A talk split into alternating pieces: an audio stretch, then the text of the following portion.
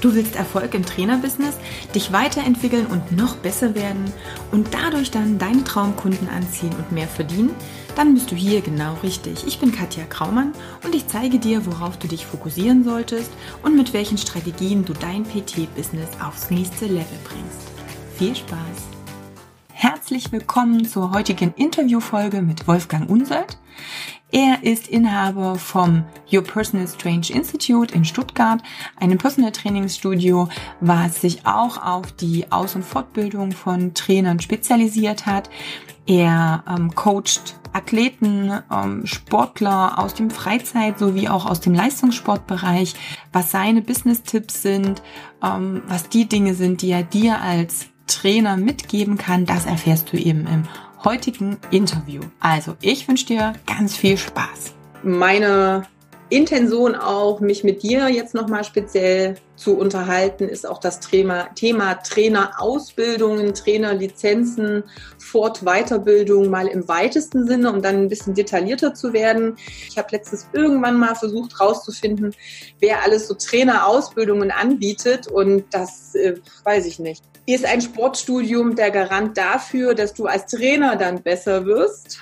Oder ist ein Physiotherapiestudium äh, oder Studium und Ausbildung der Garant dafür, dass du dann als Trainer auch ein guter Trainer sein wirst? Was brauchst du, um hier eine Grundlage auch zu schaffen? Was sind denn für dich eigentlich die Voraussetzungen dafür, dass jemand mal ein guter Trainer wird? Was sind so deiner Meinung nach die wichtigsten Punkte, um als Trainer gut zu sein oder zu werden? Am Ende vom Tag zählt nur ein einziger Punkt und zwar den Wert, den man dem Kunden vermittelt. Und der Wert sieht im Training natürlich immer so aus, der Kunde muss Erfolg erzielen, äh, denn dann ist die Wahrscheinlichkeit am höchsten, dass der Kunde zum einen zufrieden ist, äh, zum anderen bleibt und zum dritten äh, weiterempfiehlt. Der Punkt, der Erfolg muss Kunden erzielen, ist natürlich sehr, sehr individuell definiert. Ja. Und grundsätzlich ist der Kunde, der definiert, was Erfolg ist. Für den einen ist es 5% Körperfett verlieren, für den nächsten 10% Körperfett verlieren. Für den einen ist es auf der Waage 20 Kilo abnehmen, für den nächsten ist es auf der Waage 10 Kilo zunehmen. Für die nächste Person ist es einfach ein bis zweimal die Woche sich zu bewegen und leicht zu schwitzen. Der Kunde definiert Erfolg und am Ende vom Tag ist es die Aufgabe des Trainers, ihm oder ihr zum Erfolg zu verhelfen. Ähm, je größer die Erfolge der Kunden, desto erfolgreicher wird der Trainer sein. Das ist ein statistischer Fakt. Genau. Jetzt kommen wir natürlich wieder in den äh, Bereich, dass viele Trainer sagen, ja, ich habe äh, eine gute, also ich habe jetzt schon zehn verschiedene Ausbildungen gemacht. Ich kann auch jedem Kunden helfen. Ich habe ja auch einen Entspannungstrainer, ich habe eine B-Lizenz irgendwo, ich habe irgendwo noch mal ein Functional Fitness Aufbauseminar gemacht und äh, weiß ich nicht, Rückenschule habe ich auch schon mal. Wie sieht das dann da aus? Kann ich doch jedem äh, Kunden zum Erfolg helfen, oder? Es ist ein Unterschied zwischen ich kann dem Kunden zum Erfolg helfen und ich verhelfe dem Kunden zum Erfolg. Ähm, die Theorie, ich kann, ist nett, aber wir können vieles und trotzdem machen wir die meisten Dinge, von die wir theoretisch können, nicht. Das heißt, wie viel Ausbildung jemand hat, ist ähm, primär zweitrangig, sondern die entscheidende Frage ist, was kann der Trainer dem Kunden vermitteln? Wenn jetzt ein Trainer ein Händchen hat oder eine Trainerin ein Händchen hat für, für Entspannungstechniken oder für Stretching und sie oder er das regelmäßig anwenden und das den Kunden hilft, das ist ausgezeichnet. Jedoch ist es gerade bei so einem Faktor, ich habe zehn Ausbildungen gemacht. Wie viel von diesen zehn Ausbildungen kommen regelmäßig zum Einsatz und produzieren regelmäßig nachweisbar Fortschritt? Ähm, für die meisten werden die Antworten auf die zwei Fragen sehr nüchtern sein. Äh, die Menge an Ausbildung ist nicht der entscheidende Faktor. Der entscheidende Faktor ist die Qualität an Ausbildung. Und die Qualität an Ausbildung wird am Ende vom Tag durch einen einzigen Faktor bestimmt, ist, äh, was lerne ich, dass ich danach mit meinen Kunden anwenden kann, was zu nachweislichen Fortschritten führt. Und das ist aus meiner Sicht immer noch eine der, der, größten Hürden, äh, was Trainerausbildung angeht, insbesondere wenn man die klassischen Ausbildung angeht, wo bis heute immer noch Dinge wie ähm, lineare Periodisierung, eine ILB-Methode oder einstrickte Ernährungsweise ähm, weitergegeben werden. Jeder, der etwas äh, Erfahrung hat im Training, ähm, kennt die Nachteile der linearen Periodisierung und warum sie in 99 Prozent und im Personal Training zu 100 Prozent keine Anwendung findet und jeder, der sich ein bisschen mit auseinander, mit Ernährung auseinandergesetzt hat, weiß ebenfalls, eine einzige Ernährungsweise funktioniert nicht für jeden. Ja. Nichtsdestotrotz sind das immer noch so, so grundsätzliche Dinge, die vermittelt werden. Ähm, was mit Sicherheit auch als Einstieg seine Berechtigung hat. Ähm, darüber hinaus muss der Trainer jedoch deutlich mehr Wissen und auch Techniken, Methoden, Systeme sich aneignen, um dem Kunden nachweislich Erfolge produzieren können. Wenn jemand eine Wochenend-Trainer B-Lizenz abschließt und er arbeitet danach in seinem Studio und produziert konstant Ergebnisse mit den Kunden, dann reicht diese Wochenend-B-Lizenz für diesen Trainer aus. Statistisch gesehen ist jedoch das so, äh, so gut wie nie bis nie der Fall. Ähm, Ausbildung ist notwendig und, gerade im Personal Training Bereich, dadurch, dass es bis jetzt noch nicht staatlich reguliert ist, ist es relativ frei und jeder, der an welchen als Trainer arbeitet oder sich in welchem Studio bewegt, hat schon mal mindestens einen Trainer äh, gefunden, der zehn Artikel, zwei Bücher und ein Seminar hinter sich hat und ähm, auf jede Frage eine Antwort hat. Ähm, die Realität sieht doch etwas anders aus. Ja. Entscheidend ist es, konstant sich Wissen anzueignen und dann dieses Wissen konstant anzuwenden. Und das ist gerade im Trainerbereich eine der größten Hürden, äh, dass es doch einiges an Wissen da draußen gibt, aber wenig von dem Wissen ist praxisnah, wenig von dem Wissen ist anwendbar und wenig von dem Wissen funktioniert tatsächlich in der Realität beziehungsweise funktioniert in der Definition. Es führt zu nachweislichen Ergebnissen. Ähm, das war etwas, als ich meine Trainerausbildung durchlaufen bin, eine der größten Frustrationen, dass es äh, viel Bücher, viel Artikel, viel Seminare gibt. Aber am Ende vom Tag sitze ich da, okay, was habe ich in diesem Buch gelernt, das ich jetzt tatsächlich mit meinen Kunden einsetze, das meine Kunden tatsächlich umsetzen und das tatsächlich zu etwas führt. Gleiche Frage bei einem Artikel, gleiche Frage natürlich bei einem Seminar und äh, die Antworten sind recht ernüchternd. Ja. Genau, da kommen wir ja gleich wieder zu dem, was du gesagt hast. Je nachdem, was die oder was mir die Ausbildung bringt oder im Buch, ne, wenn ich das mal auf die Ausbildung beziehe, was ich dann A anwenden kann, was auch B ein gewisses Ergebnis äh, bringt. Und du hast auch gesagt, klar, wir haben es einfach nicht staatlich reguliert. Es ist immer die Frage, ist das gut oder schlecht? Ne? Klar wären äh, Qualitätsstandards gut, wobei, wenn man immer alle Trainer nach Erfolg des Kunden beurteilen, dann haben wir eigentlich eine Regulation, eine Autoregulation mehr oder weniger. Klar, der Kunde hat es nicht im ersten Blick wird der mich zu einem Ziel führen. Na, das ist, muss ich dann als Trainer auch ihm zeigen und auch beweisen können oder schon mal vorgemacht haben. Klar, auch da hilft es natürlich, wenn ich nicht 20 verschiedene Dinge denke zu können. Aber gehen wir nochmal zurück zur staatlichen Regulierung oder zur Vermittlung von praxisnahem, anwendbarem Wissen. Problem, was man natürlich bei staatlichen Regulierungen haben, und das ist nun mal so das Ding, bis das mal durch ist, bis mal irgendeiner mal sagt, so und so und so sind die Standards, sind ein paar Jahre vergangen und dann haben wir letztendlich wieder das Ding, wir wissen schon, wir wissen schon wieder schlauer. Also das äh, Gute am Menschen ist ja, er kann sich auch weiterentwickeln.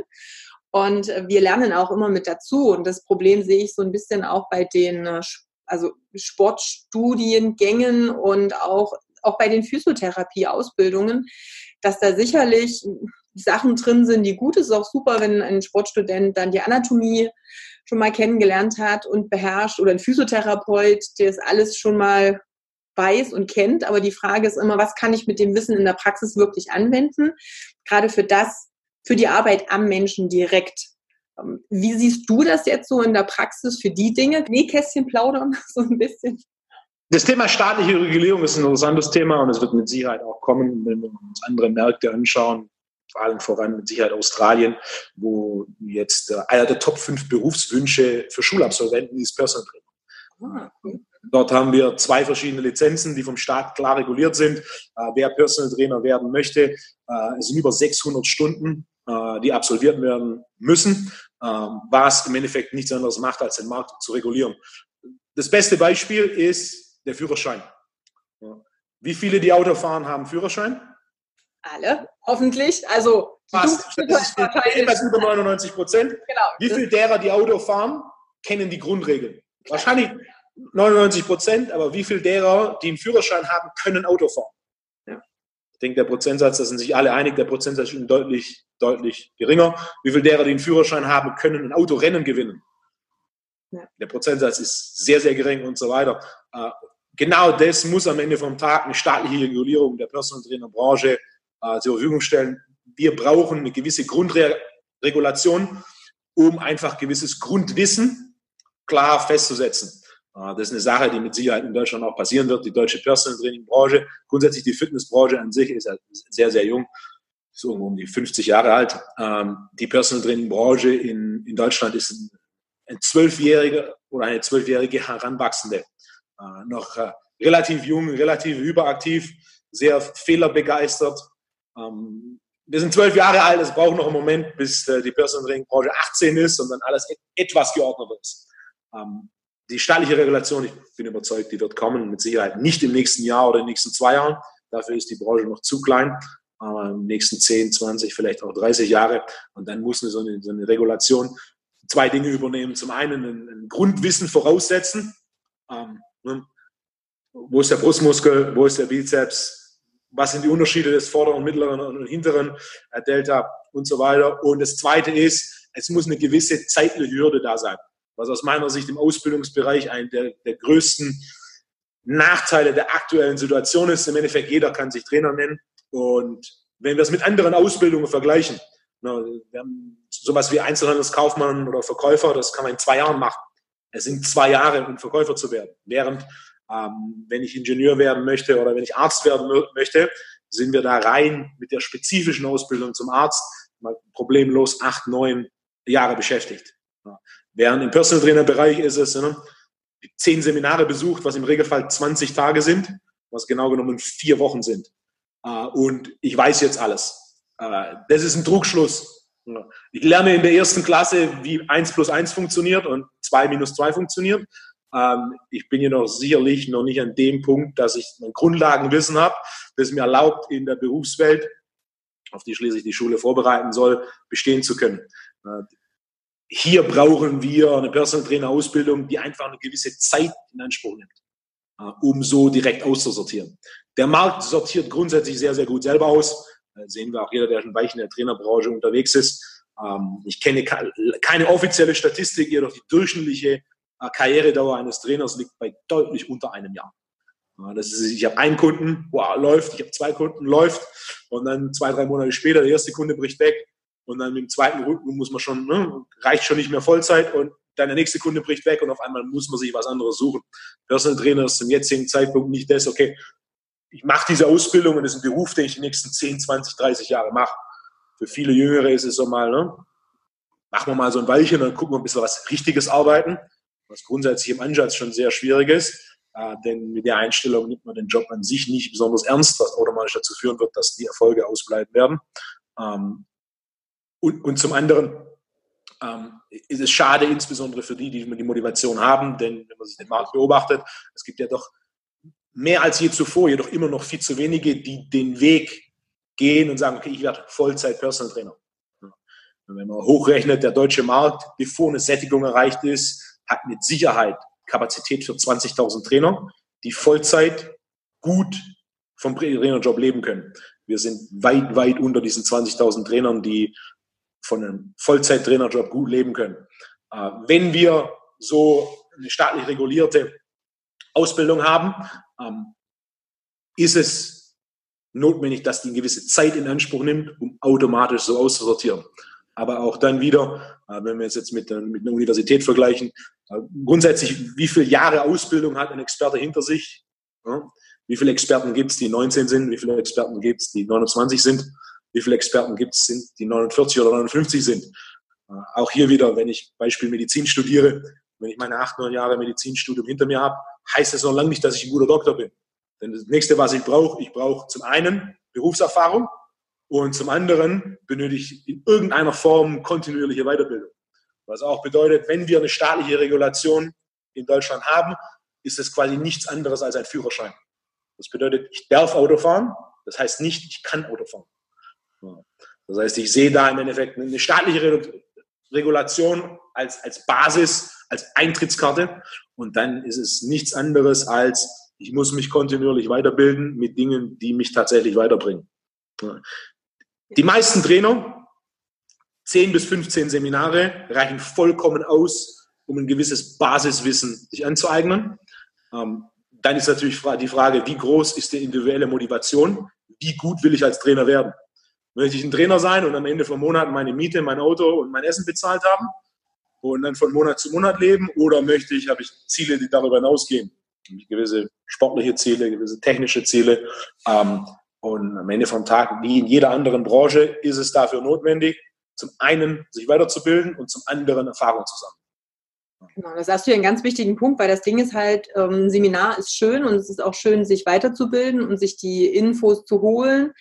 Ähm, wenn ich es dann aber natürlich nicht anwende und nicht so eine Praxis umsetze, dass es dann auch ja ein festes Wissen ist und ein Repertoire, was ich auch abrufen kann. Und das sehe ich halt dann leider auch bei ganz vielen, die dann, äh, keine Ahnung, vor ein paar Jahren war das auch noch so, dass ich gesagt habe, oh, es sind so viele Sachen, die total interessant sind und man merkt bei jedem Seminar, was man alles noch nicht weiß, weil man dann erstmal weiß, was noch alles gehen kann. Und da ist natürlich die Gefahr drin, dieses Seminar-Hopping dann zum Teil, so, oh, das kann ich noch mitnehmen und das kann ich noch mitnehmen. Du hast die letzten drei noch nicht aufgearbeitet, du hast noch nicht einmal angewendet, es ist eigentlich alles schon weg aus dem Kopf, geschweige denn noch nicht mal in Fleisch und Blut übergegangen, aber dann ist natürlich das nächste, was interessant ist. Und äh, am Ende sind viele Trainer, die mir dann sagen, ja, ich muss das aber noch machen, damit ich dann gut bin die wären zum Teil schon richtig klasse, wenn sie das, was sie bisher besucht haben, erstmal so fest drin hätten und umgesetzt hätten mit Kunden, dass dann erstmal schon ein paar Monate Arbeit äh, locker entspannt wären, bis dann mal das nächste Seminar vielleicht überhaupt notwendig wäre. Stimme ich vollkommen zu. Der Trainer, der die meisten Seminare besucht, ist nicht der beste oder erfolgreichste Trainer. Äh, das ist was, was ebenfalls statistisch bewiesen ist.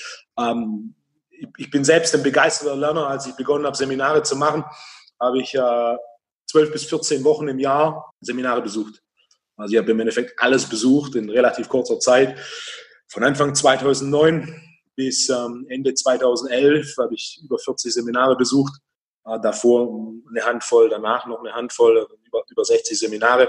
Ähm, viele Seminare waren da wichtige Anstöße. Viele Seminare haben Grundlagen gegeben. Eine ganze Reihe von Seminaren hätte ich mir auch sparen können.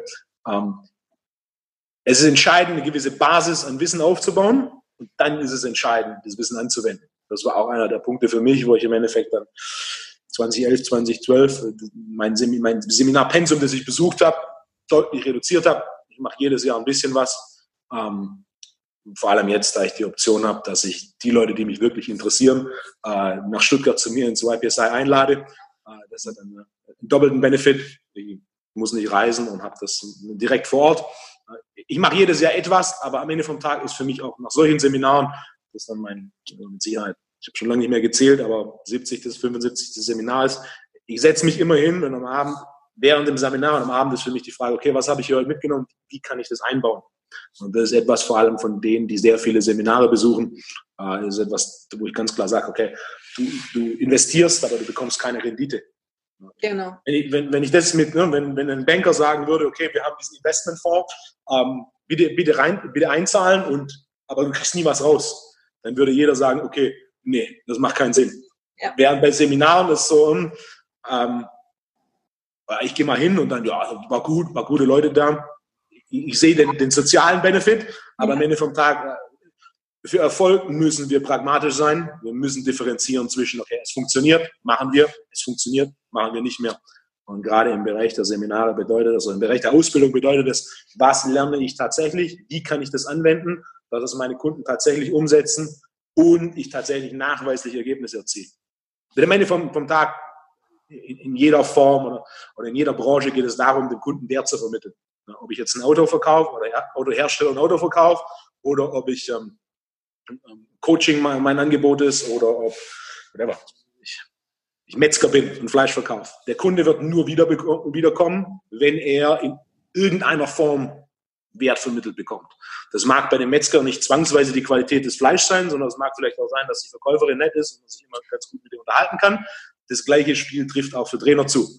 Ein Beispiel, das ich sehr gerne nenne, in dem Studio, in dem ich angefangen habe zu arbeiten, da ist ein Trainer, ne, wahrscheinlich noch, noch fast kein Seminar besucht und fast kein Buch gelesen zum Thema Training und sein, sein Wissen im Bereich Training ist nicht besonders ausgeprägt, ist aber auch überhaupt nicht seine Motivation. Er ist äh, seit 15 Jahren Trainer Und seine Hauptzielgruppe ist 60 plus und er hat regelmäßig vor allem ältere Damen. Er nimmt sie an der Hand und läuft an der Hand mit ihnen durchs Studio und dann machen sie drei Sätze, A15 Wiederholungen Latzug mit einem Gewicht, das nicht wirklich anstrengend ist. Und dann machen sie drei Sätze A15 Brustpresse mit einem Gewicht, das nicht wirklich anstrengend ist, äh, was aus Trainings, trainingstechnischer Sicht ziemlich wertlos ist. Nichtsdestotrotz, es sind Personen, die sonst nicht ins Studio gehen würden. Sie kommen wegen ihm, sie fühlen sich bei ihm wohl und sie bewegen sich. Das heißt, per Definition hat dieser Kunde, obwohl er trainingstechnisch und ne, ziemlichen Unsinn macht, der keinen Fortschritt bringt, hat er einen Wert, denn er geht tatsächlich ins Studio. Das heißt, Fortschritt im Training bedeutet nicht zwangsweise 50 Kilo mehr Kniebeuge, 10% Körperfett weniger oder 10 Kilo Muskeln mehr, sondern Fortschritt kann unterschiedlich definiert werden. Am Ende vom Tag ist es auch entscheidend, dass der Kunde Wert vermittelt bekommt. Ja. Wenn ich ungern zu diesem Metzger gehe und die Fleischqualität nicht passt, gehe ich weiterhin hin? Nein. Statistisch sehr, sehr eindeutige Antwort. Äh, den gleichen Ansatz muss auch der Trainer umsetzen. Äh, wenn mehr Trainer diesen Ansatz umsetzen würden, hätten wir deutlich mehr Trainer, die ihren Beruf weiter ausüben können und ihren Beruf erfolgreicher ausüben können. Und natürlich, je erfolgreicher der Trainer seinen Job macht, desto mehr Leuten kann er weiterhelfen, ihre Ziele zu erreichen. Und da ist dann die Definition, wie du vorhin schon gesagt hast, der Kunde bestimmt, was sein Ziel und sein Erfolg ist. Das heißt, die Ü60-Dame hat letztendlich ja auch ganz andere Ziele, wenn sie dahin geht. Ne? Für sie ist das tolle, ne, die soziale Komponente überwiegt einfach. Sie kann sich da mit einem jungen Mann da austauschen. Sie hat Bewegungen, die sie sonst nicht hätte. Vielleicht würde es ihr auch gesundheitlich sogar schlechter gehen, wenn sie diesen Termin nicht in Anspruch nehmen würde. Und wenn man darin seine Erfüllung findet, ist das sehr super. Aber, und das ist nämlich auch dann wieder das nächste, wahrscheinlich wird eben dieser Trainer nicht drei Ü60 Omas mit Lackzug ohne Gewicht betreuen, plus noch vielleicht drei Spitzenathleten und noch, weiß ich nicht, fünf jugendliche Nachwuchsleistungssportler, weil das schon ganz mal schon mal schwierig ist von der eigenen Einstellung und von dem, wie komme ich mit den verschiedenen Zielgruppen auch klar, aber natürlich auch mit der Trainingsphilosophie des Trainingswissens, ähm, wo kenne ich mich wie aus. Aber auch da haben wir ja wieder das Ding, was ich sehe, gerade weil viele Trainer dann versuchen, allen Zielgruppen es auch recht zu machen, ähm, obwohl sie natürlich dann ganz anderes Wissen bräuchten, dann bleiben da häufig die Erfolge aus. Und du hast für uns das Beispiel mit Ärzten genannt. Ja, auch ein Allgemeinarzt hat ein ziemlich langes Studium erstmal hinter sich. Deshalb wäre ich mir von einem Allgemeinarzt, weiß ich nicht, wahrscheinlich meine Niere nicht transplantieren lassen, wenn ich das Problem irgendwie hätte. Und das würde zu einem gehen, der das vielleicht schon 100 oder 200 oder 300 Mal gemacht hat. Also auch das sehe ich immer noch so ein bisschen als Trugschluss, weil viele allen helfen wollen oder denken, sie bekommen nur dann genügend Kunden, wenn sie nur ja ein breites Spektrum auch anbieten. Aus businesstechnischer Sicht ist, ist der Ansatz ganz einfach. Je kleiner die Zielgruppe, desto größer die Zielgruppe. Ja. Wenn alle meine Zielgruppe sind, dann habe ich keine Zielgruppe. Genau. Also es ist schwierig, die anzusprechen und es ist auch schwierig, natürlich auch den Service zur Verfügung zu stellen. Meine erste Frage ist, äh, welcher Aspekt des Trainings oder welcher Aspekt des Coachings, ob jetzt Ernährung und so weiter, äh, ist der, der für den einzelnen Trainer am faszinierendsten und begeisterndsten ist. Und was sind verwandte Aspekte? Wenn jetzt zum Beispiel eine Trainerin eine große Begeisterung für Bodybuilding, Bikini-Wettkämpfe hat, dann wird die Wahrscheinlichkeit sehr hoch sein, dass ihre Begeisterung für Personal Training mit 60 plus Zielgruppe und dreimal 15 Latzug mit 15 Kilo, äh, dass die Begeisterung da sehr, sehr gering ist. Und ein Problem in, in einem persönlichen Job, wenn die Begeisterung ausbleibt äh, für das, was man macht, äh, bleiben auch die Erfolge aus. Das ist mein erster Punkt. Welche, welche Aspekte des Trainings sind die, die den Trainer am meisten interessieren? Ist es tatsächlich, okay, ich möchte diesen älteren Personen helfen? Oder ist es, ich spezialisiere mich auf Übergewichtige, die 120 Kilo plus wiegen, denn ich möchte die unter 100 Kilo bringen. Oder ich spezialisiere mich auf Leichtathletik, denn ähm, ich habe früher in meiner Jugend Leichtathletik gemacht, habe da nie das abrufen können, was ich abrufen wollte, äh, weiß mittlerweile deutlich mehr, habe das angewendet und möchte das jetzt mit mehreren anwenden, sodass mehr Leichtathleten bessere Leistung erzielen. oder ist es Bodybuilding und, und so weiter. Äh, je spezifischer definiert wird, was die genaue Zielgruppe ist, desto einfacher ist es, sie zu erreichen. Und es ist natürlich auch so, dass eine Zielgruppe eine gewisse Verwandte hat. Das heißt, wer sich jetzt zum Beispiel auf Leichtathletik, äh, auf Leichtathletik spezialisiert, das sind natürlich verwandte Zielgruppen, andere Leistungssportler, Teamsportarten. Ähm, Leichtathletik ist natürlich eine Frage von Muskelmasse, funktioneller Hypertrophie, Kraft, was sich dann natürlich auch noch in andere Zielgruppen, wie zum Beispiel ambitionierte Trainierende, ähm, die äh, ihre Springschnelligkeit verbessern möchten oder die einfach ein bisschen fitter werden möchten. Ja, auch da, das ist relativ nah dran, aber doch nicht so weit, als dass ähm, das nicht mehr abgedeckt wird.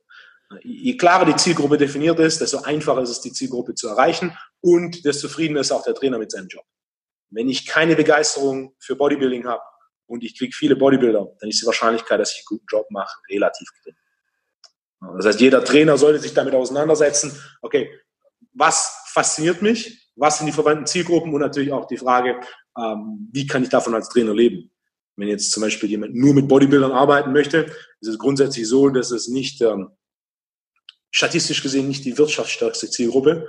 Da wird es natürlich schwierig, so ein Paket zu schnüren, äh, dass ich aus unternehmerischer Sicht äh, genug monatlichen Gewinn erwirtschafte, um meine Rechnung zu bezahlen, was mal die wirtschaftliche Grundlage ist, dafür überhaupt Trainer zu sein.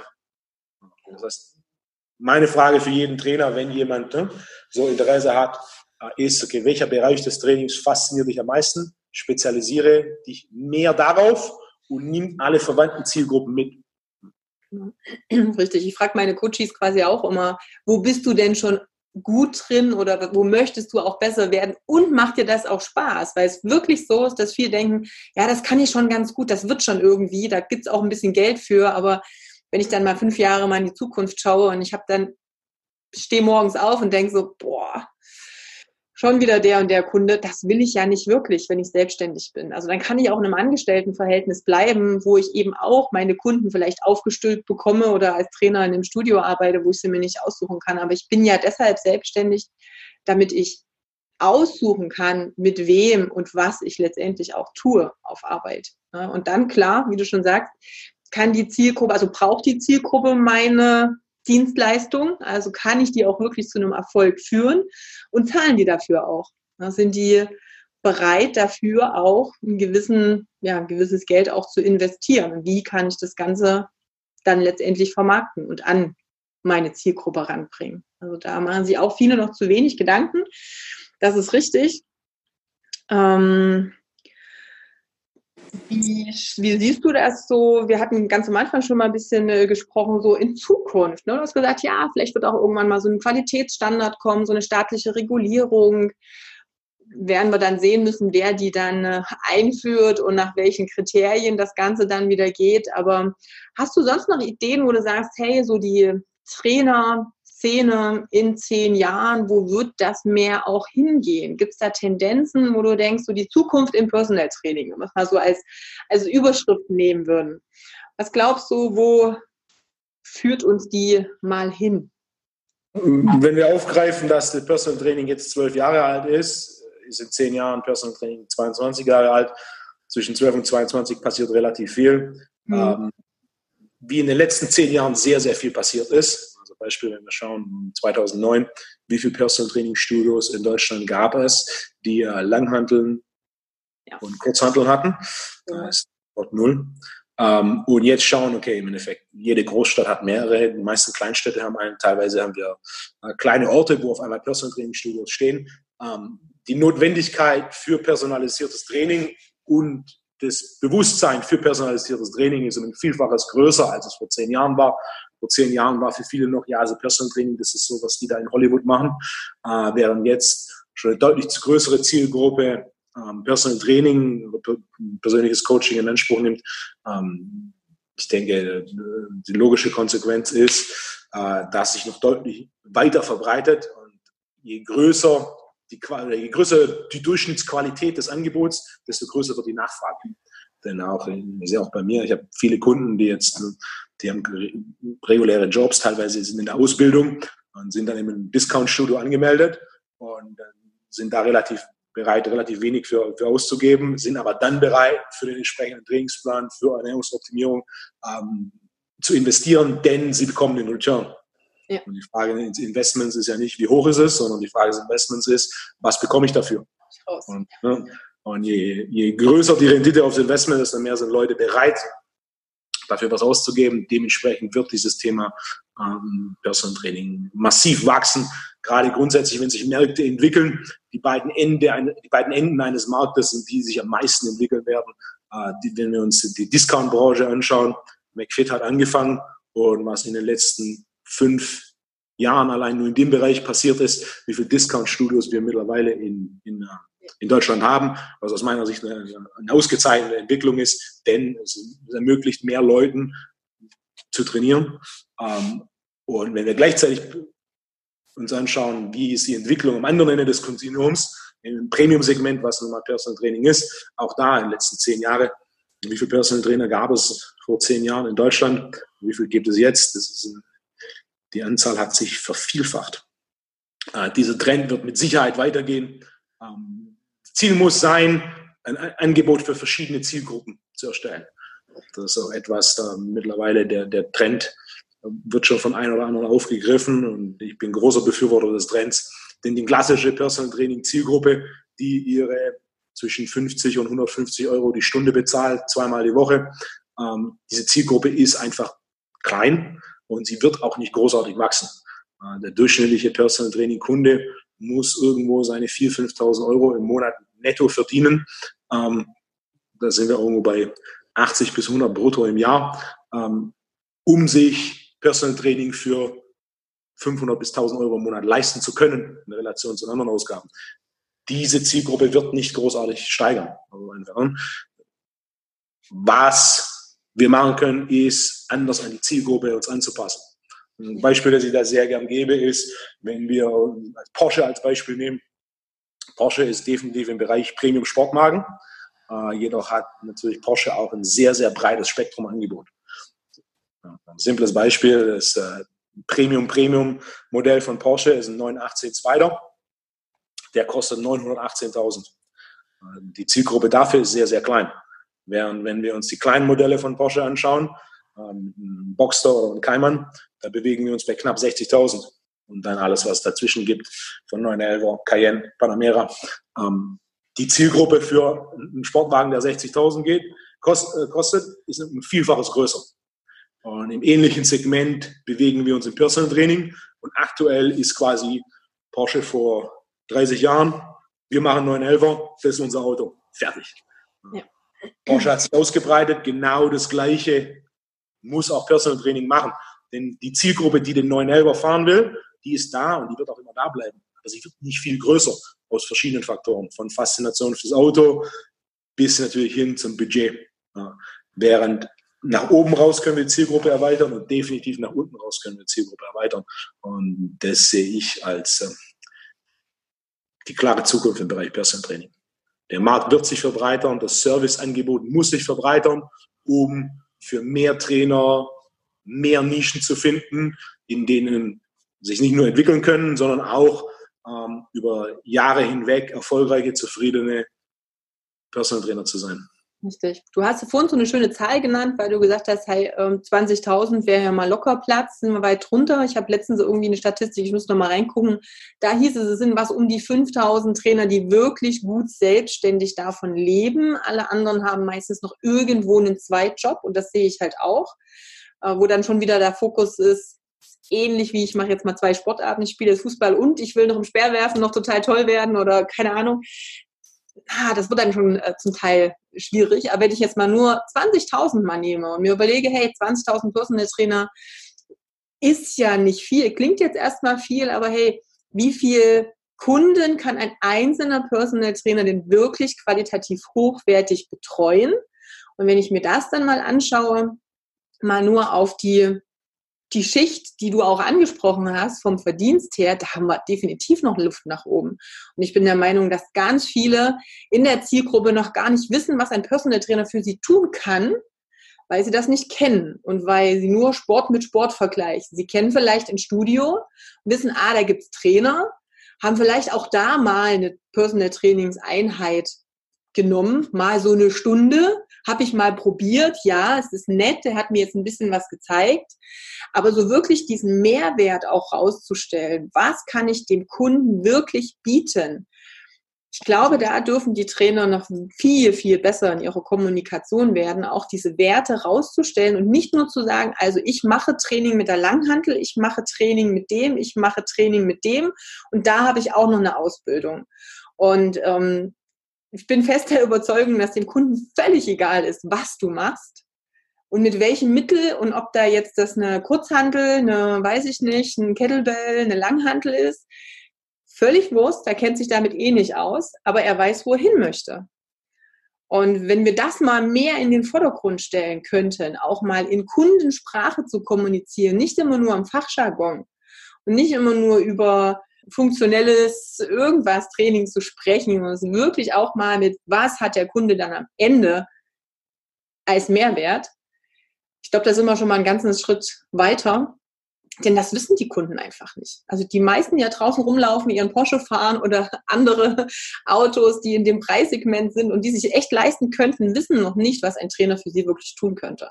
Was empfiehlst du einem Trainer, wenn er bekannt werden möchte? Die allererste Frage ist, warum bekannt werden? Genau. Ne?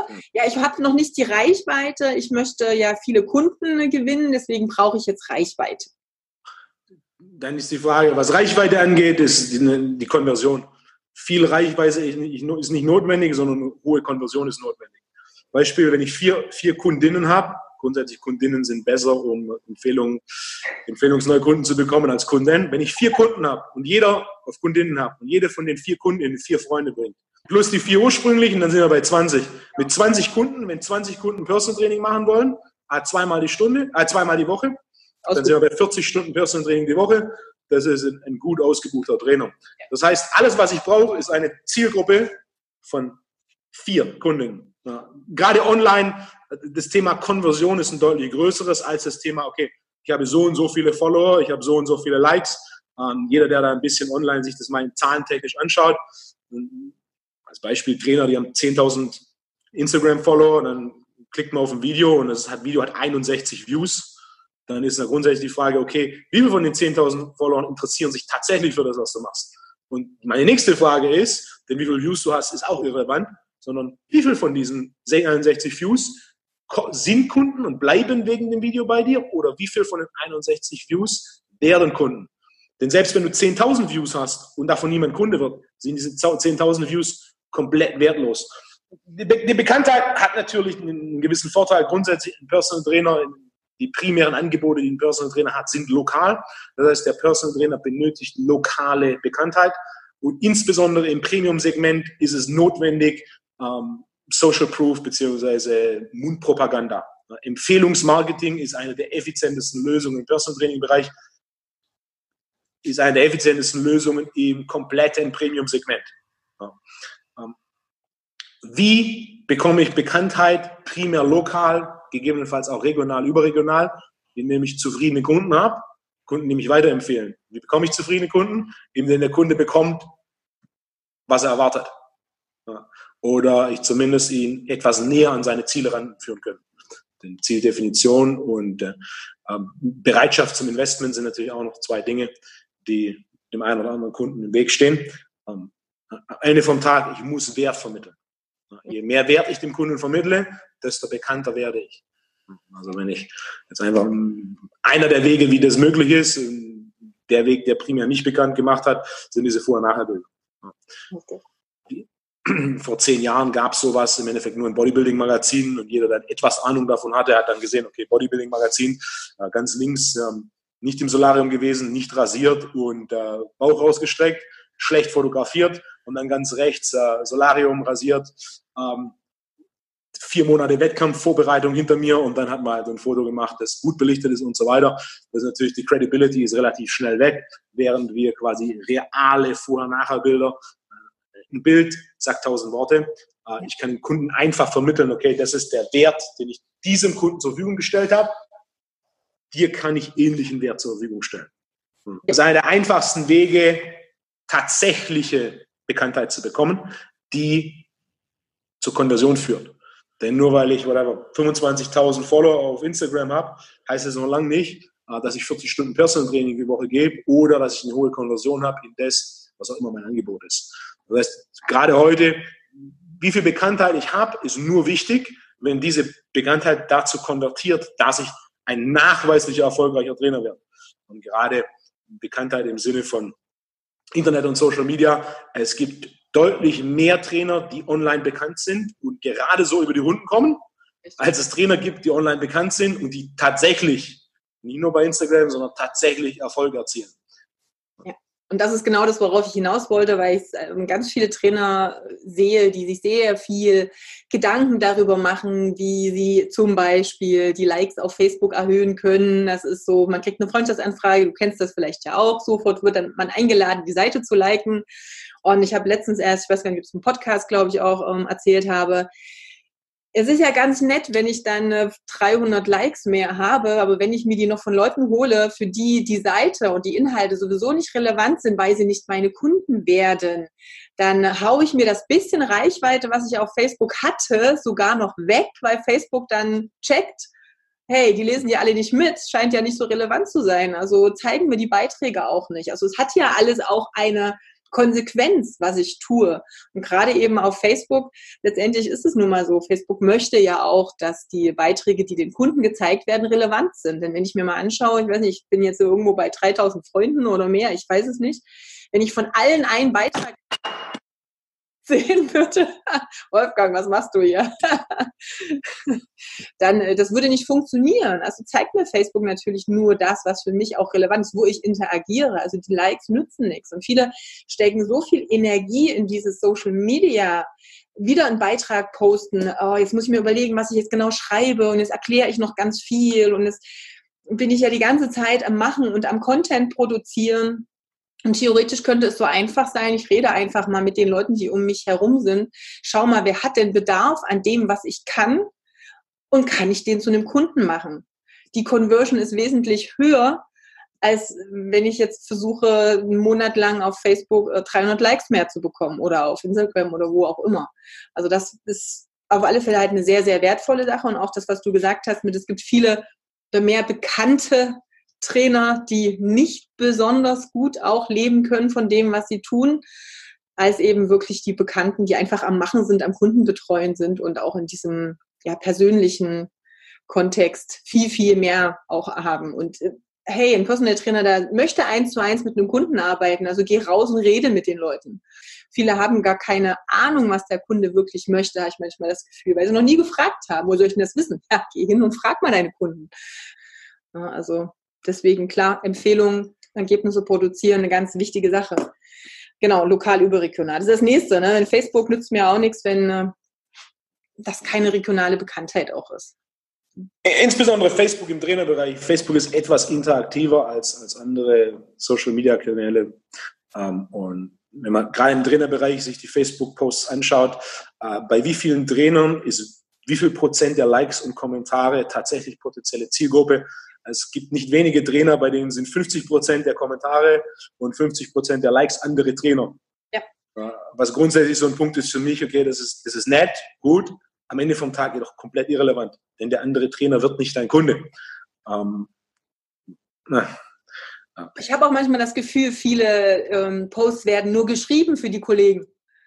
Also so für dieses, ne, so ein bisschen gut dastehen auch und das eigene Training wieder posten, auch das ist gefährlich. Da hatte ich auch schon Kunden, die dann irgendwie, keine Ahnung, Patienten mit Bandscheibenvorfällen hier betreuen und super gut im therapeutischen Bereich sind. Dann gehe ich aber auf die Facebook-Seite und die letzten drei Posts sind vom Kreuzheben von, weiß ich nicht, 230 äh, Kilo. Wo ich denke so, wow, wenn ich jetzt der Kunde wäre, ich hätte jetzt ein bisschen Angst, zu diesem Training zu gehen, wenn ich jetzt denke, oh, macht er das mit mir jetzt auch? Aber ich habe doch Rücken. Also auch das ist natürlich nochmal so ein Ding. Also findet der Kunde sich auch auf der Seite wieder oder ist es nur ein, ist, ohne jetzt böse zu meinen, aber es nur, wir Menschen sind ego gesteuert, ist es nur ein eigenes Ego darstellen und zeigen, wie gut ich bin. Social Media gibt es ein klein bisschen Ego. Ein ganz kleines bisschen. Okay, gut. Also wenn wir jetzt nochmal zurück zu den Ausbildungen gehen, ich meine, du machst ganz äh, viele Sachen Gibt es Voraussetzungen bei dir, Ausbildungen zu besuchen? Was äh, würdest du sagen, wenn jemand zu dir kommt als Trainer, was sollten die Trainer schon mitbringen, um dann auch gut zu profitieren von den Inhalten, die du auch vermittelst? Wir haben natürlich verschiedene Level an Seminare. Wir haben die B-Lizenz, was quasi die Grundschule ist, dann haben wir die A-Lizenz, was quasi die Mittelstufe ist, dann haben wir Advanced-Seminare und spezielle Seminare, die dann die Oberstufe ist. Oberstufe ist. Was ich natürlich empfehle, ist, mit der, mit der Grundschule anzufangen, ähm, auch wenn es sich langweilig anhört. Äh, es, es bringt viele Vorteile, ähm, insbesondere auch so, wie die Inhalte strukturiert sind, ist nicht viel Voraussetzung notwendig. Wir schicken bei den Seminaren grundsätzlich immer eine Literaturliste, äh, Literaturliste raus, die ist optional. Zur Vor- oder Nachbereitung oder Vor- und Nachbereitung. Am Ende vom Tag bleibt es ähm, natürlich jedem Anwesenden überlassen, wie motiviert er ist, wie tief er in die Materie rein möchte. Und auch hier haben wir ein breites Spektrum an, an, an Seminarteilnehmern oder an denen, die die Ausbildung durchlaufen. Knapp zehn Prozent derer, die die Ausbildung durchlaufen, haben keinerlei Interesse, Trainer zu werden, sondern sind daran interessiert, okay, äh, was sind praxisnahe, erfolgsorientierte und innovative Lösungsansätze, die zum einen mir neue Info geben und zum anderen natürlich mein eigenes Training beeinflussen. Ähm, dafür ist die Ausbildung genauso ausgelegt wie jemand, der sagt, okay, vielleicht möchte ich Trainer werden. Und dann ist mein Ziel, ihm Tools, Methoden, Systeme in die Hand zu geben, mit denen er einfacher Trainer werden kann. Und da haben wir mittlerweile mehrere Dutzend Quereinsteiger pro Jahr, die dann tatsächlich entweder Teilzeit mit Trainer anfangen und oftmals sogar Vollzeit anfangen und regelmäßig auch welche, die ähm, sehr gute Vollzeitjobs aufgeben, in denen sie einfach nicht aufgehen, in denen die Leidenschaft fehlt und dann sagen, okay, nee, ich verlasse meinen Job und ich will Vollzeittrainer werden. Und dann haben wir natürlich die gleichen Inhalte, sind ebenfalls relevant für die, die schon länger Trainer sind, die, die schon äh, Seminare besucht haben. Ähm, Ziel, Ziel der Seminare ist grundsätzlich, ähm, während es natürlich in manchen Bereichen den Trend gibt, äh, wir machen es so kompliziert wie möglich, dass es sich möglichst interessant anhört, ist mein Ansatz genau der umgedrehte. Ähm, so ein Seminar, der Unterschied zwischen sich selbst Info aneignen, überlesen und so weiter und ein Seminar vergleiche ich sehr gern mit einem Restaurant. Ich kann selbst in den Supermarkt gehen, Lebensmittel einkaufen und dann selbst mir ein Rezept raussuchen und mir das einfallen lassen, es zuzubereiten und dann essen. Oder ich gehe in ein Restaurant ähm, das ist der Service, den ich im Bereich Ausbildung zur Verfügung stellen möchte, ist, man kommt hin und man sucht sich etwas aus, ein Seminar, und dann bekommt man die Info quasi zubereitet, ähm, hingesetzt, was das Ganze deutlich effizienter macht. Denn ich denke, fast jeder wird zustimmen, der Koch in einem Restaurant ähm, bereitet etwas anders und oftmals schmackhafter zu als man selber, aus dem simplen Grund, weil der Koch deutlich mehr Ausbildung, Wissen und Erfahrung hat. Der gleiche Ansatz ist der für mich bei den Ausbildungen bzw. den Seminaren. Ähm, ich gebe am Ende vom Tag genau das weiter, was ich in der Praxis mache. Ähm, bei mir ist entscheidend, okay, das machen wir äh, und das funktioniert. Das funktioniert in diesen Szenarien. Dies funktioniert meistens nicht, äh, kann aber trotzdem in diesen Seminarien, Szenarien funktionieren. Ähm, mhm. Es gibt nicht eine Sache, die immer funktioniert. Deswegen ist es entscheidend, verschiedene Tools zu haben und diese anzupassen. Selbst äh, Trainingspläne wie 10x10 oder 5x5, die sehr gut funktionieren, ja, werden nicht für jeden fun funktionieren. Selbst sowas wie eine kohlenhydratarme Ernährung, was für einen großen Prozentsatz der Trainierenden funktioniert, ähm, funktioniert für manche nicht. Differenzierung ist notwendig. Ähm, verschiedene Tools, Methoden und Systeme sind notwendig. Das Ziel einer Ausbildung muss sein, das strukturiert und einfach zu vermitteln, so dass es praxisnah und ergebnisorientiert ist. Was im Endeffekt die, die Zusammenfassung ist von dem, wie ich das Thema Seminare und Ausbildungen angehe. Ähm, es gibt, wir haben für verschiedenste Level Angebot. Ähm, ich empfehle grundsätzlich, das Ganze zu durchlaufen. Wie lange würde es dauern, jetzt bei dir die komplette, also wenn ich die B-Lizenz jetzt voranstelle, die A-Lizenz zu machen? B-Lizenz sind sechs reine Seminartage. Eine A-Lizenz sind sieben reine Seminartage. Ähm, die fortgeschrittenen Seminare sind durch die Bank weg ähm, zwei Tage. Und dann haben wir auch noch Trainingscamps, die sehr praxisorientiert sind, drei und fünf Tagen. Also die reine Seminarzeit ist, ähm, ist nicht so viel. Aus welchem Grund? Um es effizient zu halten. Ich gebe aber grundsätzlich sehr viel an die Hand, das optional zur Vor- und Nacharbeit ermöglicht. Mhm. Aber Gott sei Dank, also so empfinde ich das immer, ich finde das gut, wenn die ja nicht, du bietest es ja nicht innerhalb von zwei Wochen an. oder drei, wenn man jetzt mal zusammen, sondern sie sind ja auch letztendlich versetzt. Von der Erfahrung her insgesamt, wie viele Monate brauche ich, um das in einer guten Struktur mit ein bisschen Anwenden zwischendurch auch zu durchlaufen, sodass ich sage, hey, das ist jetzt solides Fundament. Die A-Lizenz kann ich in irgendwo vier bis sechs Monaten abschließen, inklusive Prüfung, inklusive optionaler Vor- und Nacharbeit und den Seminar. Und wie sehr und in welcher Form das jemand anwendet, bleibt jedem selbst überlassen. Mhm. Grundsätzlich, je mehr Erfahrung man mit etwas sammelt, desto einfacher wird es, Ergebnisse zu produzieren. Genau. Bei sich selber oder auch bei Kunden. Richtig. Ähm, bietest du jetzt oder in Zukunft auch ähm, Seminare oder ähnliches online an? Das Thema Online-Seminare ist interessant. Hier spalten sich natürlich ähm, die Meinungen. Ähm, mein, äh, mein Beispiel, das ich da gerne gebe, was ist besser? Kniebeugen, Fersen flach oder Kniebeugen, Fersen erhöht? Während für lange Zeit die Kniebeugen, Fersen erhöht als Krücke angesehen wurden, nach dem Motto, ah, du kannst es nicht flach, dann mach's halt erhöht. Ist zwar nicht gut, aber besser als gar nichts. Mhm. Ähm, ist mein Punkt, die Kniebeuge mit erhöhten Fersen hat mehrere sehr wichtige Vorteile und auch einige Nachteile. Die Kniebeuge mit Fersen flach hat einige Vorteile, jedoch auch Nachteile. Genau das gleiche ist mit Online. Uh, Online ist etwas, das ich seit zwei, drei Jahren immer im Hinterkopf habe, mehrere Lösungen gesucht habe. Online kommt, ich denke, das hat fast jeder realisiert. Ähm, die Frage ist, welche Vorteile haben wir mit Online? Wir sind effizienter, was die Zeit angeht. Wir sind flexibler. Ob ich Freitagabend alleine zu Hause bin und mich jetzt entscheide, dass ich dann ein Online-Seminar buche, das zwei Stunden geht, ähm, das ist möglich. Das funktioniert nicht, wenn es ein Live-Seminar ist. Da kann ich mich entscheiden, okay, heute Abend schaue ich zwei Stunden Seminar. Oder ich sage, okay, Sonntagmittag, ich schaue eine Stunde Seminar, dann gehe ich trainieren, dann schaue ich wieder eine Stunde Seminar, dann habe ich meinen Sonntag gelöst. Gleichzeitig hat natürlich auch online große Nachteile. Der größte Nachteil ist die mangelnde persönliche Kommunikation und natürlich die mangelnde praktische Komponente. Kein Video wird jemand jemals eine Übung beibringen und eine Übung korrigieren. Das ist im Ansatz kann es funktionieren, komplett wird es nicht funktionieren. Genauso, wenn etwas nicht, nicht klar ist, während bei einem, bei einem Seminar kann man nachfragen und der das Seminar gibt, kann es dann aus einem anderen Winkel erklären und um so zu verständlich zu machen. Funktioniert natürlich online auch nicht. Online ist dann so, so ist es. Eine Nachfragen funktioniert nicht.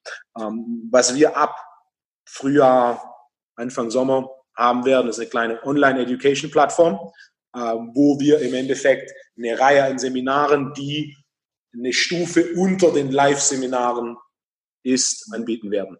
Mein Ziel ist es, ein Fundament mit Online-Seminaren zu schaffen. Zum einen für die, die äh, nicht die Möglichkeit haben, nach Stuttgart zu kommen.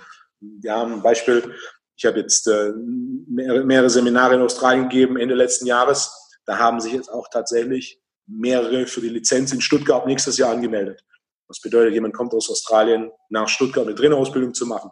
Fakt ist jedoch, die Anzahl derer, die daran Interesse haben, jedoch nicht so motiviert sind, nach Stuttgart drei Stunden unterwegs zu sein, um nach Stuttgart zu kommen, ist viel größer. Das heißt, wenn ich so eine, ein Online-Angebot habe, dann ermöglicht es Leuten, die nicht die Zeit, nicht den Drive, vielleicht auch nicht das Budget haben, den weiten Weg auf sich zu nehmen, Einblick zu bekommen in die Methoden, Systeme und Ansätze, die wir verwenden. Und zum anderen bietet natürlich online auch die Möglichkeit, eine, eine effiziente Form der kontinuierlichen Weiterbildung im Sinne von, ich habe vielleicht die A-Lizenz durchlaufen, habe ein paar, hab paar äh, Advanced-Seminare besucht, habe aber dann das Thema Programmdesign, ah, interessant, aber es fehlt noch ein bisschen was. Dann kann ich einfach sagen, okay, Sonntagabend buche ich ein Programmdesign-Seminar, das sich kaum überschneiden wird mit den Live-Seminaren, sondern diese ergänzt. Oder zum Thema Functional Nutrition, okay, Hormonaushalt. Was ist Testosteron, was macht Testosteron? Was ist Cortisol, was macht Cortisol? Was ist Insulin, was, ist, was macht Insulin? Ähm, natürlich, natürlich immer mit dem Punkt, ähm, es gleichzeitig kann so eine Online-Ausbildungsplattform ein Nachschlagewerk sein. Und das sind so die, die Grundideen von dem, wir haben mittlerweile auch eine, eine Plattform gefunden, die genau so, wie ich das mir vorstelle, das anbieten kann. Und dann ist es, äh, online ist da, online ist präsent. Ähm, Ziel muss es sein, einen noch besseren und breiteren Service zur Verfügung zu stellen. Das heißt, online ist was, online wird nie ähm, One-on-One -on -one ersetzen. Und online kann kein Live-Seminar ersetzen. Es, es funktioniert einfach nicht. Das heißt aber nicht, dass online schlecht ist, sondern online hat seine Vorteile. Die Frage ist, wie kann man diese online, diese Vorteile von online nutzen, um das Persönliche noch besser zu machen. Und ich denke, da liegt die Zukunft. Die Mischung aus dem, dem Online-Ansatz und dem äh, persönlichen Ansatz, um so die, die beides äh, besuchen, denen noch eine bessere Lernerfahrung mitzugeben und natürlich die, die das live aus irgendeinem Grund nicht besuchen können oder nicht besuchen wollen, da ebenfalls einen gewissen Einblick, einen gewissen Einblick äh, zu ermöglichen. Das heißt, online, äh, es, gibt, es gibt noch etwa, schon einiges, ähm, eine komplette Online-Trainer-Lizenz zu machen, halte ich für, die, die praktische Komponente ist entscheidend. Ich, ich, ich lerne nicht Autofahren, indem ich GTA spiele sondern ich lerne Autofahren, indem ich einen Theorieunterricht mache und einen Praxisunterricht mache. Dann kann ich Autofahren. Äh, gleiches Spiel auch beim, bei einer, bei einer Trainerlizenz, eine komplette Trainerlizenz online anzubieten. Ähm, es mag sich gut anhören, es ist jedoch eine Illusion. Äh, jedoch kann eine Online-Komponente, eine Trainerausbildung, eine grundsätzliche Ausbildung und eine weiterführende Ausbildung ausgezeichnet ergänzen. Deswegen dieser Online-Ansatz, ähm, ich mich jetzt mehrere Jahre mit auseinandergesetzt, immer geschaut, okay, wie kann man das einbauen? Dieses Jahr wird es jetzt die ersten, die ersten Komponenten geben. Ähm, ich freue mich darauf. Cool, ja. Ja, aber es ist ja genau das Ding, was du sagst. Ne? Es gibt halt immer das hier ein Ende und da ein Ende. Und wenn natürlich online jetzt die komplette Praxis auch fehlt, weil vielleicht auch der, der die Trainerausbildung macht, selber nicht wirklich schon Praxis hat, auch im eigenen Training. Also da sehe ich es halt auch am allerkritischsten. Also wenn ich selber noch gar nicht Erfahrung in dem Bereich habe, dann ist natürlich schwierig. Dann habe ich wirklich nur noch mal gelesen, wie ein Auto funktionieren könnte aber ich habe noch niemals in einem, noch nicht mal als Beifahrer drin gesessen, dann wird es natürlich schon echt schwierig. Da muss man natürlich echt aufpassen. Ähm, aber es ist eine gute Möglichkeit und ähm, ich denke halt auch, dass die Zukunft, klar, online, wir verbringen mehr Zeit am Handy im Durchschnitt heutzutage als wahrscheinlich mit anderen Menschen, wenn man gerade mit Menschen zusammenarbeiten. Das ist ja dann schon krass. Aber es ist halt Potenzial auch da und du sagst den, den, ja, den größten Benefit, und das ist einfach so diese Zeitersparnis auch. Und da sind in einer Zeit, die, klar, der Tag hat immer 24 Stunden, ne, aber wir ballern uns die Zeit ja, den Tag ja eh so zu. Da muss man gucken, wie effizient auch Weiterbildungen und Co. sind. Wie kann jemand, weil ich vorhin gesagt habe, hey, wir haben so viele Ausbildungen, Ausbildungsanbieter, was sind so deine Tipps vielleicht, wie ein Trainer, Interessent oder ein potenzieller Trainer sich Ausbildungen aussuchen sollte? Nach welchen Kriterien gibt es da was, wo du sagst, hey, achte da und da drauf, um dir eine Ausbildung auch auszusuchen und zu buchen, weil wir ja so ein riesen Angebot einfach in dem Bereich auch haben. Wenn ich Auto fahren lernen möchte, von wem höre ich das? Von jemand, der 30 ist und von jemand, der 10 ist. Statistisch gesehen, jemand, der 30 ist, ist der deutlich bessere Fahrlehrer als jemand, der 10 ist. Äh, ähnliches Spiel bei Trainerausbildung. Wer gibt diese Ausbildung? Ist es, ne? ist es ein, äh, ein Trainer, der nachweislich erfolgreicher Personal Trainer war oder ist oder nicht? Das ist ein simples, simples Ausbildungskriterium, äh, denn das ist ein Spiegel darüber, was lerne ich in dieser Ausbildung, das tatsächlich Erfolg produziert. Wenn, wenn der Trainer, der die Ausbildung gibt, keine tatsächlichen nachweislichen Erfolge hat, dann lerne ich Autofahren von jemandem, der nicht Autofahren kann was rein aus rationaler Sicht nicht viel Sinn macht. Nichtsdestotrotz gibt es das noch relativ häufig. Äh, das Zweite ist natürlich, äh, mich umhören. Äh, was sind Trainer, die viele Ausbildungen besucht haben, die erfolgreich sind? Ein, simples Gespräch. So bin ich auch auf die ersten Seminare aufmerksam geworden, als ich damals begonnen habe, international zu schauen. Ich war mit dem, was im deutschen Markt damals gab, ähm, mit dem bisschen, was ich damals wusste, ähm, war mir damals schon klar, okay, das, was ich hier lerne, ist nutzlos. Mhm. Ich habe Ernährungstrainer A-Lizenz bei jemand, der mit Begeisterung erzählt, dass er in der Adventszeit jeden Abend zusammen mit seiner Frau einen, Balsen ähm, Christstollen isst äh, und, und dazu einen, Kakao trinkt. Ähm, insbesondere in einer, in einer Mitzwanziger Sturm- und Drangphase verliert sowas natürlich sehr schnell Autorität. Äh, da war mir klar, okay, hier lerne ich nichts, das mich tatsächlich weiterbringt. Und dann habe ich mich auch umgehört international, okay, welche Optionen gibt's, was gibt's? Damals deutlich weniger als heute, das heißt, es war noch einfacher als heute auszuwählen. Und dann war auch mein Punkt, okay, wo lerne ich etwas? das tatsächliche Info ist, die ich anwenden kann. Das ist der zweite Faktor. Auch hier wieder. Aber Trainerausbildung ist zum gewissen Maß Premium-Segment, Social Proof und Weiterempfehlungen. Weiterempfehlungen, Weiterempfehlungen sind entscheidend. Am Ende vom Tag, die große Frage ist immer, was lerne ich bei dieser Ausbildung, dass ich nachher in der Praxis bei mir oder meinen Kunden anwenden kann, das tatsächlich Ergebnisse bringt. Denn die eine oder andere in der Ausbildung ist auch so, ah, mache ich das, kriege ich ein Zertifikat, hänge ich an die Wand. Aber das ist, das ist auch so, wenn ich, okay, ich fülle füll, füll zehn Fragen aus und danach kriege ich meinen Führerschein. Ich denke, wir sind uns alle einig, dass das nicht bedeutet, dass ich jetzt Auto fahren kann, auch wenn ich einen Führerschein habe. Das heißt, ein Zertifikat in der Ausbildung ist wichtig und gut. Am Ende vom Tag, wenn ich nichts lerne, das mich tatsächlich weiterbringt, dann kann ich mir das Wochenende auch sparen und kann an dem Wochenende was anderes machen. Dreimal also am Tag lieber. Genau, alleine die äh, Sache mit dem Zertifikat. Ich meine, ich kann es immer nicht nachvollziehen. Also ich lerne, lehne dann auch gerne ab, ob wir können da irgendwas noch hinschicken. Ja, kannst du, musst du aber nicht. Ähm, nur, dass ich ein Zertifikat habe, sagt ja sowieso eh noch nichts aus. Also viele sind ja wirklich so Zertifikatjäger. Ich meine, das ist immer nett, wenn es noch schick gemacht ist und noch gut an der Rand aussieht.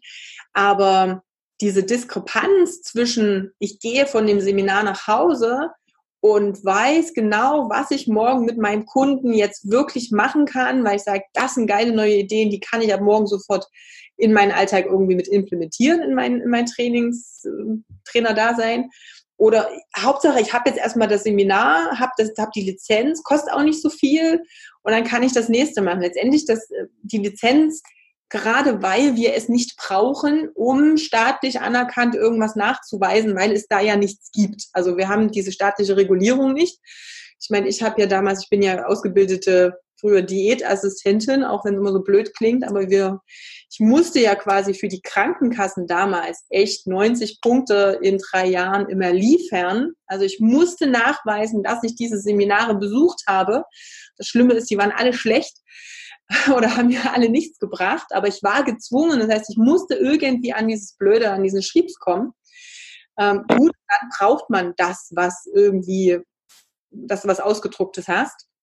Aber das brauchen wir im Trainer-Dasein überhaupt nicht. Also kein Kunde hat mich jemals gefragt, äh, hast du auch noch schriftlich was? Kann ich da mal in dem Ordner blättern? Nie, noch niemand. Also nicht in 20 Jahren, nicht ein einziges Mal.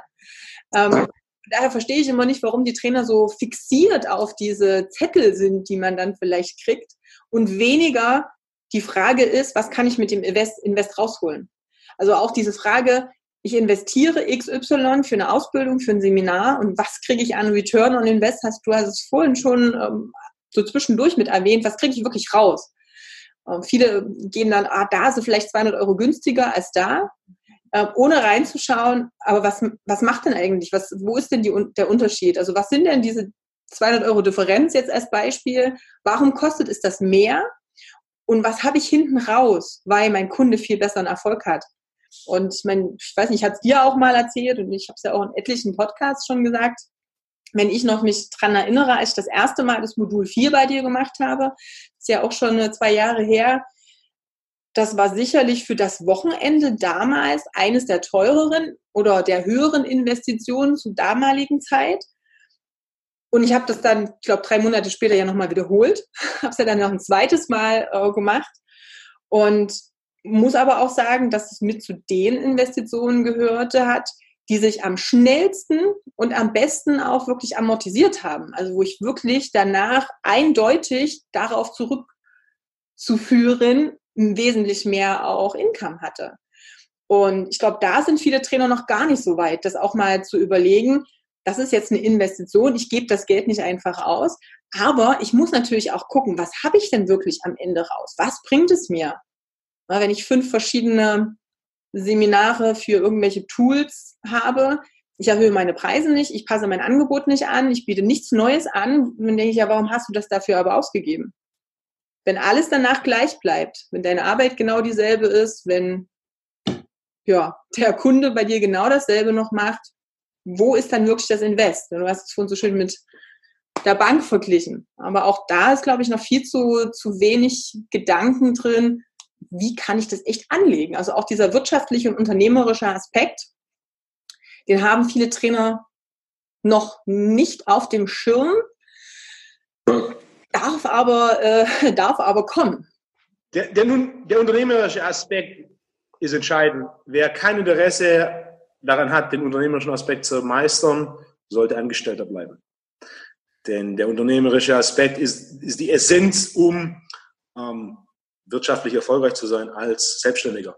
Und wirtschaftlich erfolgreich bedeutet nicht, ähm, großen Wohlstand anzuhäufen oder gar Angestellte auszubeuten, sondern wirtschaftlich erfolgreich bedeutet in erster Linie, ich kann meine Miete bezahlen, ich kann mein Essen bezahlen äh, und am Ende vom Monat bleibt noch ein bisschen was übrig.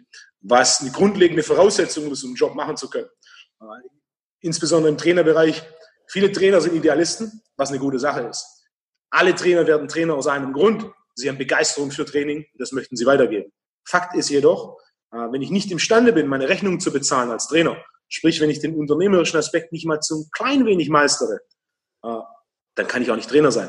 Beziehungsweise ich werde nicht dauerhaft Trainer sein. genau. Das heißt, ich kann, ich kann meine Begeisterung für Training nicht weitergeben. Ich kann Leuten nicht helfen. Denn ich muss einen Vollzeitjob machen, dass ich meine Miete, mein Essen und so weiter bezahlen kann. Der unternehmerische Aspekt ist entscheidend für jeden, der selbstständig ist. Wie man den ausprägt, ist, ist natürlich abhängig von den persönlichen Zielen. Ähm, wenn wir die Personal Trainer Branche an, anschauen und den unternehmerischen Aspekt, ähm, wie viele Zwölfjährige sind gute Unternehmer? Warren Buffett hat seine erste Aktie gekauft, als er elf war ähm, und für die mehrere Jahre gespart. Äh, also mit Sicherheit die Ausnahme. Der unternehmerische Aspekt ist entscheidend. Zwei Dinge, die technisch als Trainer genauso wie unternehmerisch entscheidend sind, sind Effizienz und Pragmatismus. Effizienz ist so und so viel Investment, wie viel Rendite bekomme ich? Das ist ein gleiches Spiel. 20 Seminare zu besuchen und bei zwei tatsächlich was zu lernen, ist ineffizient. Zwei Seminare zu besuchen und bei zwei Seminaren etwas zu lernen, ist effizient. Das gleiche Spiel bei Büchern. Selbst jemand, der viel liest, wird wahrscheinlich 50 Bücher im Jahr lesen. Jemand, der viel liest und Speedreading macht, kann gut 200 Bücher im Jahr lesen. Wenn man jedoch bedenkt, wie viele Bücher alleine nur im Bereich Training jedes Jahr veröffentlicht werden, ist schon eine gewisse Effizienz notwendig, um zu selektieren, welches Buch lese ich. Ja. Das heißt, einfach nur zu lesen ist nicht intelligent, sondern ich muss spezifisch auswählen. Genauso wie beim unternehmerischen Aspekt. Beispiel, wenn ich jeden Tag drei Stunden in Social Media investiere, aber keine Neukunden generiere, dann ist das sehr ineffizient. Und Social Media Marketing, wie auch immer das aussieht, ist ein wichtiger Aspekt des, Unternehmertums. Effizienz ist entscheidend. Wir alle haben 24 Stunden, niemand hat mehr, niemand hat weniger. Und wir alle haben eine bestimmte Menge an Ressourcen, die über die Zeit hinausgehen. Ziel muss sein, diese effizient zu nutzen. Ähm, Pragmatismus ist der zweite Aspekt. Die Frage ist, was funktioniert tatsächlich? Zu viele Dinge werden gemacht, ohne dass sie funktionieren. Das einfachste Beispiel im Fitnessbereich. Jedes Studio hat mindestens ein Mitglied, in den meisten Fällen Frauen. Dieses Mitglied ist fünf bis sechs Tage die Woche da, trainiert für zwei bis drei Stunden und erzielt keinen Fortschritt. Im Regelfall alle drei bis sechs bis neun Monate geht es nochmal ein ganzes Stück äh, ins Negative. Wenn dieses Mitglied etwas mehr Pragmatismus anwenden würde, was bedeutet, okay, was mache ich? Bekomme ich Ergebnis? Nein. Das heißt, ich muss das, was ich mache, ändern. Denn wenn ich das Gleiche mache, bekomme ich das gleiche Ergebnis, was keins ist. Wie viele Trainierende sind, sind pragmatisch, was ihr Training angeht? Wie viel Fortschritt erziele ich tatsächlich? Der ein oder andere mag Training als Beschäftigung und Bewegung sehen. Das ist natürlich der Progressionsaspekt kleiner. Viele Trainierende gehen aber ins Studio, weil sie Fortschritt möchten. Die absolute Mehrheit der Trainierenden erzielt keinen Fortschritt. Pragmatismus ist hier entscheidend, um zu identifizieren, okay, ich mache das, es funktioniert nicht, aufhören. Ich mache es, es funktioniert, weitermachen. Und nicht, funktioniert nicht, oh, ich mache trotzdem weiter, oder es funktioniert, oh, ich mache was anderes. Oh ja, das. Und beides passiert und beides teilweise, äh, bin ich auch etwas verwundert, es funktioniert, weitermachen. Und das auf technischer Ebene, ob jetzt Programmdesign angeht, ob Ernährung, ob Supplementierung angeht und natürlich auch aus unternehmerischer Sicht. Ich muss identifizieren, okay, Beispiel Marketing. Wenn viele Trainer pragmatischer an das Thema Social Media angehen würden und schauen, okay, was kommt da tatsächlich raus, würden viele Trainer identifizieren, dass die Interaktion mit anderen Trainern und das Sammeln von Likes und Followern nicht proportional ist zu den Kunden, die ich habe. Das ist statistischer Fakt. Ähm, Das heißt, ich muss etwas anderes machen. Social Media hat, hat seine Vorteile, ähm, ist jedoch mit Sicherheit im Personal Training Bereich keine allzu gute Quelle für meinen Kunden. Da gibt es andere Quellen, die deutlich, deutlich effizienter sind. Und dann brauchen wir im Endeffekt, wir brauchen Statistik, wir brauchen Analyse. Okay, was funktioniert, was funktioniert nicht. Im technischen Bereich wie auch im unternehmerischen Bereich. Am Ende vom Tag, die, die erste Hürde ist, wie bezahle ich meine Rechnung? Die zweite Hürde ist, wie bezahle ich meine Rechnungen? Und am Ende vom Monat bleibt noch ein bisschen übrig. Denn das macht das Leben deutlich einfacher und angenehmer. Genau. Hierfür ist die unternehmerische Komponente entscheidend, wenn ich selbstständig bin. Wenn ich selbstständig bin, bin ich Unternehmer. Wenn jemand keine Begeisterung für Selbstständigkeit hat, ist vollkommen in Ordnung. Äh, dann ist ein Angestellten-Dasein deutlich, deutlich sicherere und erfolgreichere Option. Nicht jeder muss Selbstständiger sein, äh, Richtig. nicht jeder soll Angestellter bleiben. Äh, die Frage ist, was einem besser liegt. wenn jemand Begeisterung für Marathonrennen hat, dann soll er weiter Marathon rennen. Das macht dann schon Sinn. Wenn jemand Begeisterung für Gewichtheben hat, soll er Gewichtheben machen. Hm. Genau. Ich kann auch angestellt sein bei jemandem, ähm, der gerne selbstständig im Personal Trainingsbereich ist. Also auch die Möglichkeiten gibt es. Ich muss sagen, es gibt ja auch nicht nur den Discounter und als einen einzelnen selbstständigen Personal Trainer, hast du uns gesagt, äh, alleine die kleinen äh, PT- und Kleingruppen Trainingsstudios kommen immer mehr und da gibt es ja auch Platz für Qualität und für Trainer, die ihren Beruf leben, ohne selber diesen Schritt wagen zu wollen. Gut, prima. Abschließend hast du noch ähm, Tipps für Trainer, die noch angestellt sind bei dir oder irgendwo eine Ausbildung gemacht haben und sagen, so soll jetzt in die Hauptselbstständigkeit gehen. Gibt es noch irgendwas, was wir nicht angesprochen haben, außer das Erfolge produzieren? Lass dich weiterempfehlen, weil du Erfolge produziert hast und spezialisiere dich auf das, was Erfolge bringt, wo du gut drin bist und was dir Spaß macht. Das waren ja schon mal so die Kernelemente. Das ist noch was, was wir vergessen haben, wo du sagst, das wäre noch ein wichtiger Punkt. Da ich Freund von Effizienz bin, wenn wir die letzten eineinhalb Stunden in einem Satz zusammenfassen, Effizienz und Pragmatismus sind entscheidende Säulen für Erfolg. Als Trainer und darüber hinaus.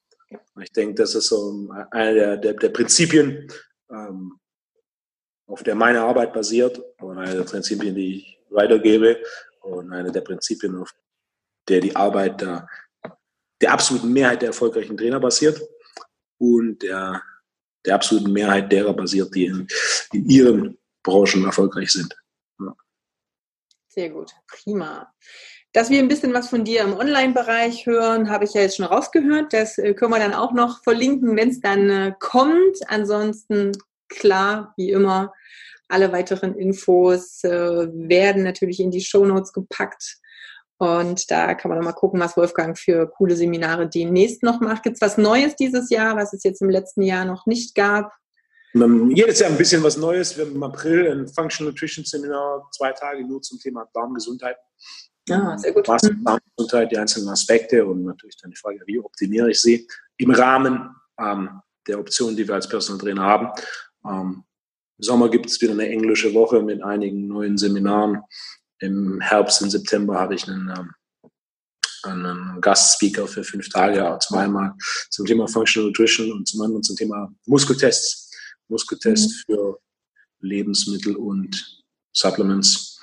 Ansonsten die Standardseminare gibt es immer. Ja. Und jedes Jahr ein bisschen was, was Neues. funktioniert. Progression. Ja, sehr gut. Prima, gut. Dann bedanke ich mich bei dir erstmal und ja, wir sehen uns dann irgendwie demnächst auf alle Fälle. War nicht das letzte Mal. Hm? Katja, vielen Dank. Wollte als Trainer arbeiten, wollte den Menschen helfen. Habe dementsprechend dann die Ausbildung beim Wolfgang Unsold gemacht, habe den Lizenz B-Trainer gemacht habe damit gleich einmal Ausblick gekriegt, wie umfangreich dein Wissen als Trainer sein kann. Jeder, der den Wolfgang kennt, weiß, in wie vielen verschiedenen Richtungen er sich fortbildet. Dementsprechend wollte ich dann gleich alle möglichen fachlichen Ausbildungen machen. Es ist dann gar nicht dazu gekommen. Ich habe dann gleich einmal als Trainer angefangen, ähm, als Gruppentrainer. Habe in acht Monaten einen Umsatz gehabt von 1500 Euro, also 1500 Euro. Egal wie günstig ich meinen Kurs angeboten habe, es war für niemanden interessant. Das größte Problem, das ich gehabt habe zu dem Zeitpunkt, war eh die Neukundengewinnung. Und ja, eben mit dem Preis hat das überhaupt nicht funktioniert. Ich war für keinen interessant, ich war eigentlich unsichtbar. Ich habe während dem Coaching einen Umsatz gemacht, der vorher meinen 8 Monats Umsatz entsprochen hat. Und das eigentlich mit dem Abschluss von zwei Kunden.